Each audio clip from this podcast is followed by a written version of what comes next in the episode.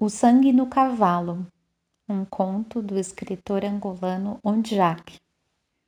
Éramos eu e um cavalo, e era um cavalo bravio, éramos eu e um cavalo, indo de encontro ao vazio, Doricaíme cantando o desafio.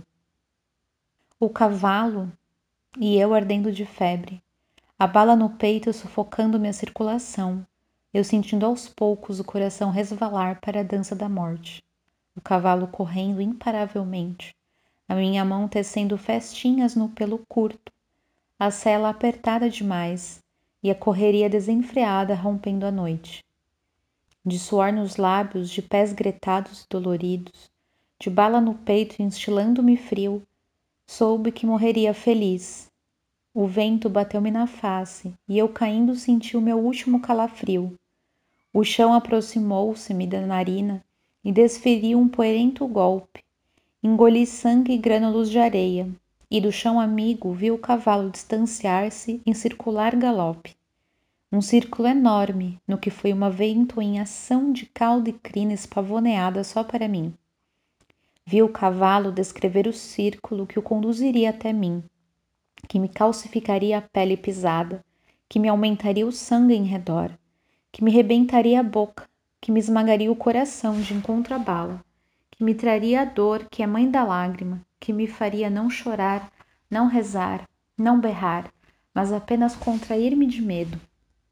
Depois do círculo, o meu cavalo, o meu cavalo humano, amigo, terno, tímido, caloroso, despido, desimpedido, viria com força pisar-me, instituir-me a morte, apresentá-la num momento sem hesitação ou cerimônia o meu cavalo ferido com a minha ausência, o meu cavalo ainda cheirando a pólvora, o meu cavalo procurando por mim, o meu cavalo bravo com seus duros cascos, o meu cavalo sobre mim, na escuridão que já havia e mais ainda assim houve. Depois do medo veio a felicidade. A última instância entre nós havia sido o compacto toque, o êxtase de uma intimidade, ainda que coicemente endurecida, ainda que mortífera ao vê-lo galopante, soltando das narinas fagulhas de vapor, intimidando o vento, mesmo sentindo o odor do meu sangue brotar dos seus cascos, mais do que a minha pude inspirar a ofegante paz do meu cavalo. No que foi a gota última de oxigênio que pude reter ou desfrutar, quis compreender que o cavalo não era meu, que eu nunca fora seu ascendente, e que a minha morte lhe oferecia um belo coice noturno e inconsciente, sangue que se coagularia efemeramente nos cascos, e a temida, mas chegada liberdade.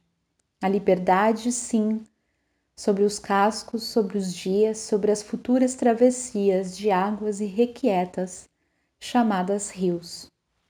Espero que tenham gostado e até a próxima!